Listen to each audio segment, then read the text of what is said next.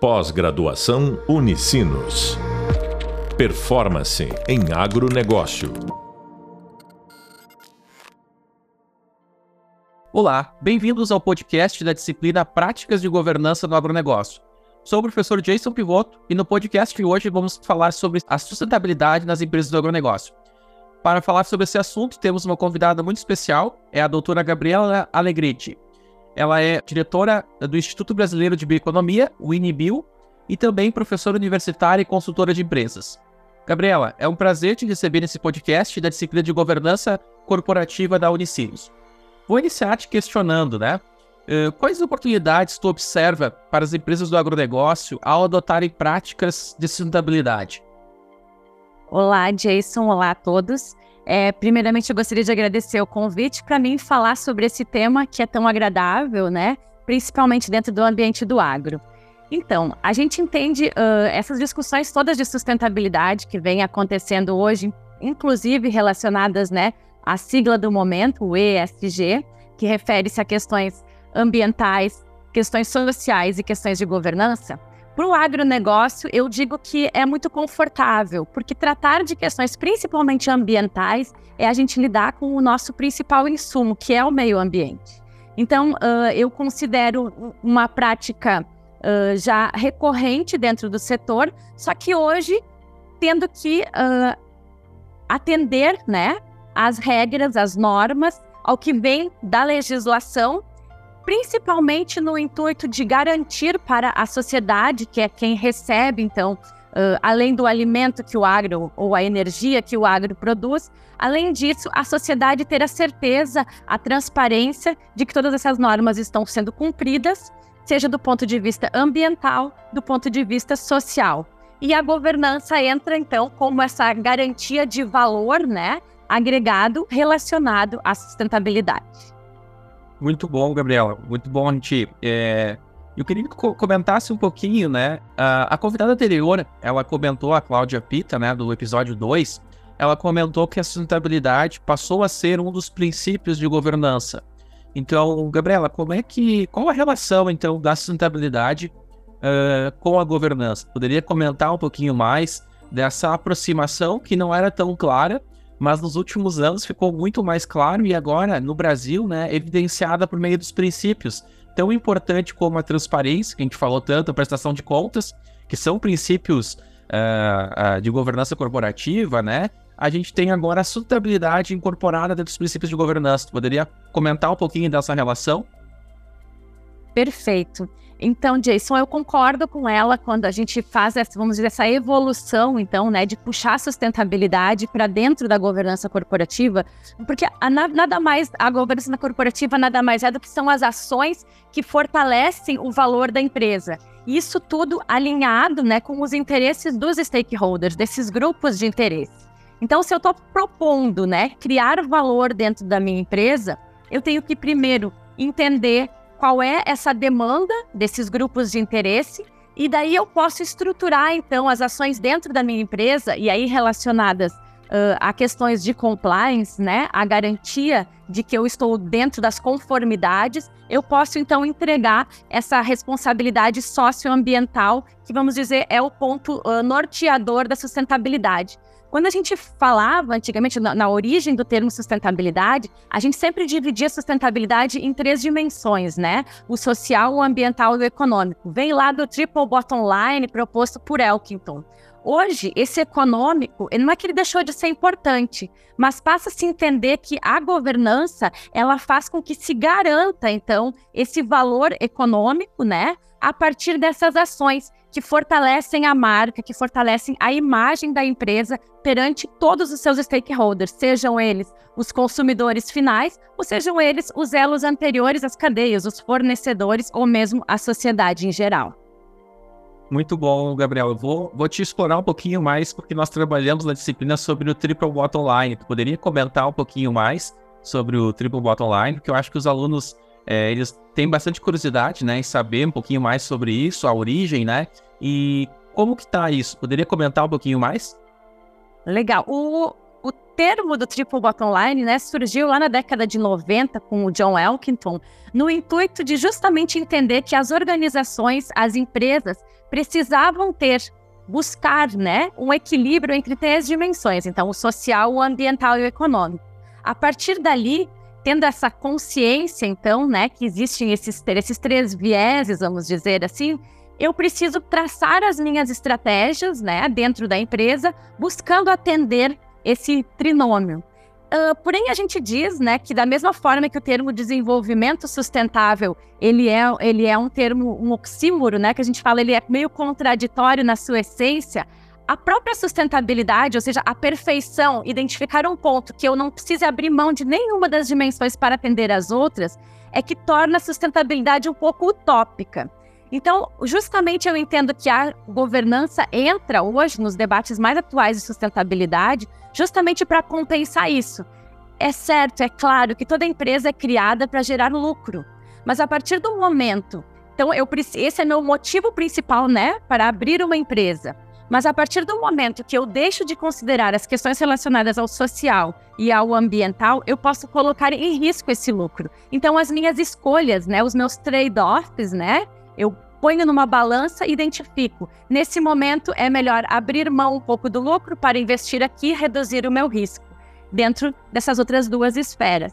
Então, a gente, o próprio Elkington agora, recentemente, escreveu uh, um livro que é a evolução, vamos dizer, lá do Triple Bottom Line, quando ele fala dos cisnes verdes, né? Que são justamente uh, os novos, uh, essa nova sociedade que demanda, então, essas questões de responsabilidade socioambiental e principalmente relacionadas à gestão de risco, né? Porque muito para eu garantir essa minha, uh, esse meu ponto de vista econômico saudável, sustentável, eu preciso estar gerindo o risco das outras duas dimensões.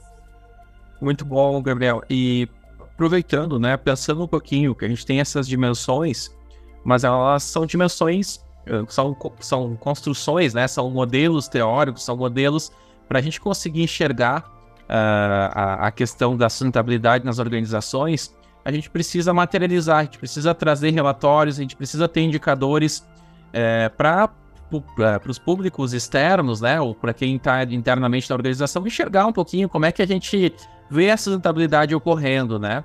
É, tu poderia comentar um pouquinho mais como é que a gente mensura a sustentabilidade das organizações do agronegócio? Poderia trazer alguns exemplos? Quais são os relatórios né, que podem ser utilizados para mensuração?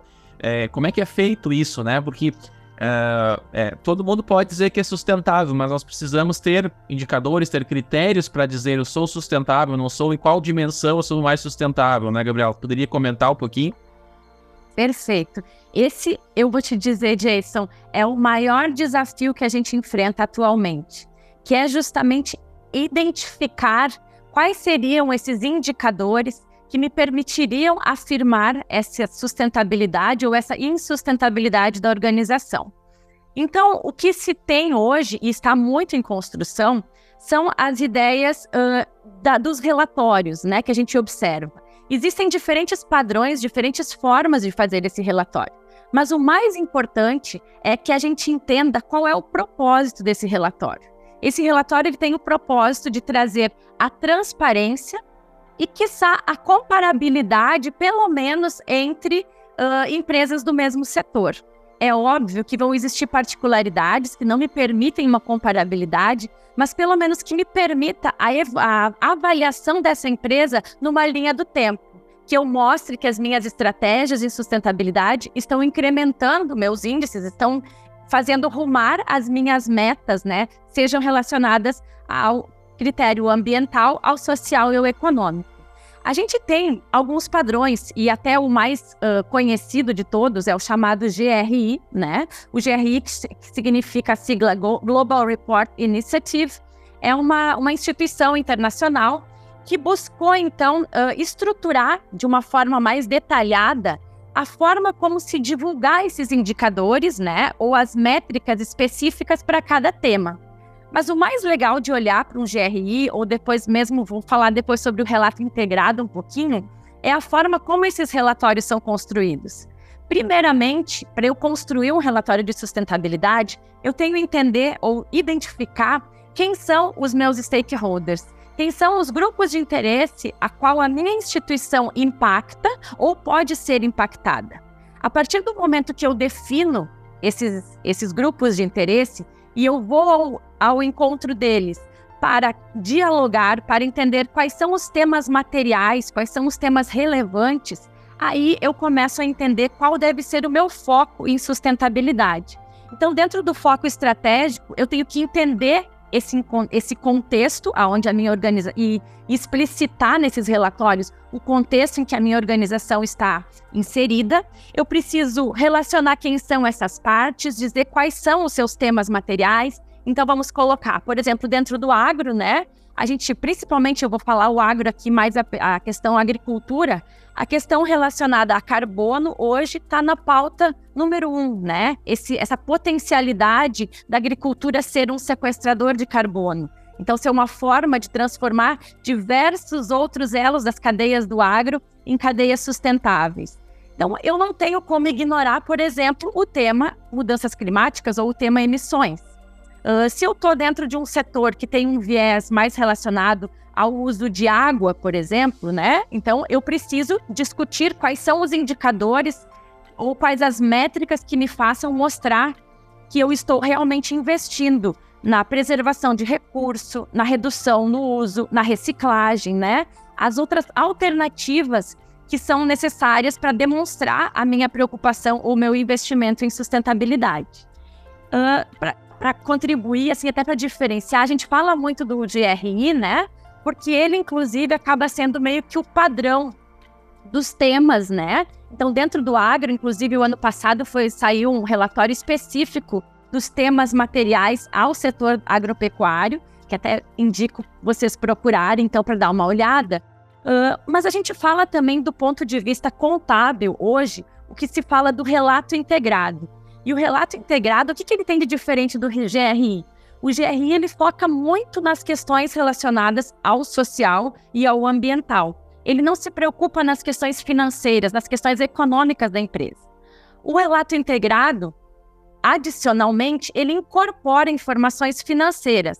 Então ele busca também atender, né, ou identificar quem são as partes interessadas e a partir disso demonstrar para esses possíveis investidores ou consumidores a agregação de valor que as estratégias de sustentabilidade da empresa estão uh, aderindo, então, né, ao comunicar por meio do relato integrado.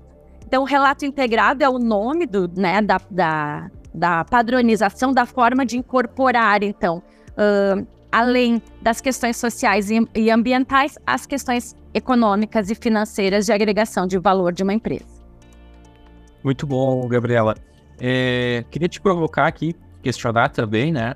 É, tu poderia, não sei se tu pode comentar dos passos, quais são as etapas na produção do relatório, ou do relato integrado ou do GRI, qualquer um dos dois. Tu poderia comentar um pouquinho? Eu imagino que tu já falou, né, que tem identificação de quais são o teu público de interesse, né? Porque tu precisa saber em quem tu impacta, quais são os stakeholders que tu impacta, os assuntos também. Tu poderia dar um, uma sequência eu imagino que alguns alunos que estão assistindo vão querer depois construir ou tentar construir nas suas organizações, nas suas empresas, organizações, uma um, um relatório de sustentabilidade, um relato integrado, né? Poderia comentar um pouquinho das etapas? Perfeito. Não, e é até legal uh, colocar que o GRI e o relato integrado, na verdade, eles são complementares. Muitas vezes se usam métricas do GRI para comunicar dentro do relato integrado, tá? O que, que diferencia são as questões econômicas, então, só para deixar bem claro isso. Mas sim, existem algumas etapas que são fundamentais, né? Uh, e eu sempre digo, a etapa número um é a gente, ao inserir o tema sustentabilidade dentro das empresas é a gente definir então quem é o meu comitê de sustentabilidade dentro da empresa. Esse comitê de sustentabilidade, ele precisa ser um comitê interdisciplinar, né? Eu tenho que lidar com os diferentes setores da empresa, com as diferentes níveis de conhecimento, justamente para que a transparência da informação flua dentro da empresa, desde o nível estratégico até o operacional. Uh, quando eu, a partir do momento que eu defino, então, esse comitê de sustentabilidade, eu passo então às etapas posteriores que uma de nós já comentamos aqui, que é a identificação, né, de quem são os grupos de interesse. A partir desse momento, então, eu vou uh, elencar quais são os temas que o comitê identifica como temas materiais ao negócio, e ele vai então, esse comitê, buscar esse acesso aos interessados, seja por meio de entrevistas, questionários, para a construção da matriz de materialidade da empresa. Dessa forma, a gente vai relacionar quais são os interesses dos stakeholders internos, porque eles também são grupos de interesse, sejam eles colaboradores, familiares de colaboradores, acionistas, com os stakeholders externos. E ali a gente vai definir qual a nossa prioridade de ação. A partir da definição, então, dessa prioridade de ação, quando eu for traçar o meu plano estratégico, né, eu vou definir quais serão as minhas ações, as minhas metas para atender aqueles temas que foram considerados materiais ou relevantes aos grupos de interesse. Aí sim, com isso, metas definidas, indicadores definidos, eu vou poder então acompanhar se essas minhas estratégias, minhas ações vão melhorar os meus indicadores ao longo do tempo. Dessa forma, sim, eu vou poder produzir um relatório, né? Que daí eu vou explicitar para a sociedade, para os acionistas, né? Para o mercado, uh, de que forma que eu, me, eu, como empresa, me posiciono em relação à sustentabilidade, de que forma que eu, como empresa, busco utilizar a sustentabilidade como forma de agregação de valor. Uh, a, quando a gente fala né, nessas métricas, existem N métricas, né? E essas particularidades, essas escolhas, elas devem fazer sentido para a realidade de cada uma das empresas. Uh, então, não tenho como dar uma receita, vocês vão ver dentro do próprio GRI, quando a gente pega lá os documentos, existem inúmeros exemplos que podem mostrar a forma de mensurar as questões relacionadas a energias renováveis, questões relacionadas à água, questões relacionadas à saúde e segurança do trabalho, enfim, N temas, né, de cada uma daquelas três dimensões uh, ambiental, social e de governança. Gabriela, fiquei numa dúvida aqui, não sei, é, quando a gente faz o GRI, a gente utiliza uma ideia de ESG ou a gente traz a ideia de sustentabilidade? Eu uso a dimensão econômica, social e ambiental, eu uso governança social e ambiental. Qual é a forma? Ou isso está tudo misturado? Vamos deixar uma coisa assim bem clara, né? Não, essa, essa divisão entre o que é sustentabilidade e o que é uh, ESG, ela é, vamos dizer assim, uma evolução do termo ao longo do tempo. Mas eu gosto muito de falar, quando se, se quem instituiu o termo ESG, na verdade, foi o mercado financeiro. Né? Foi um, um pacto de instituições bancárias que visando mitigar os riscos que os, as empresas a quem eles viessem a financiar uh, pudessem ser monitoradas. E mesmo assim a gente sabe, né, que mesmo com os melhores relatórios de sustentabilidade, muitas vezes ah, nós temos casos nacionais atuais, inclusive, com relatórios de sustentabilidade e ESG perfeitos que falharam, né, por uma questão de governança. Uh, então, uh, a ideia de se discutir no GRI, a gente vai identificar simplesmente temas. E esses temas vão estar na esfera ambiental, na esfera social e na esfera econômica e de governança, tá? Então não preciso diferenciar o que é sustentabilidade e o que é ESG. Mas quando a gente fala então de ESG, a gente tem que falar sim de um outro ponto que se chama gestão de risco. E aí sim, nós temos diferentes uh, ferramentas, diferentes mecanismos, né, que me façam então ter ações ou preventivas ou ações reativas a falhas ou ameaças, né, que a minha empresa, minha empresa possa vir a provocar uh, ao praticar as suas atividades. Muito bom, Gabriel. É, eu queria, eu sei, eu sei que tu comentou que cada empresa tem as suas particularidades em termos de métricas, né? Uma, a gente está falando aqui do agronegócio, uma Nestlé vai ter algumas métricas para olhar a questão da sustentabilidade, enquanto uma SLC agrícola, enquanto uma outra, uma JBS, vão ter outras métricas, né? Mas tu poderia dar algum exemplo de algumas métricas, por exemplo, na dimensão social, a gente poderia olhar aí na dimensão econômica ou de governança, especialmente na dimensão social. É, tem, teria algumas métricas que são utilizadas. Na ambiental, acho que fica mais claro da gente enxergar, né? questões de carbono, questões de redução de impacto, uh, mas nessas outras dimensões, tu teria algum exemplo? Sim, e eu acho até uh, interessante a gente falar sobre isso, porque tu usaste algumas empresas como exemplo, e a gente sempre olha elas do ponto de vista, ou os relatórios dela, do ponto de vista da, da empresa para frente.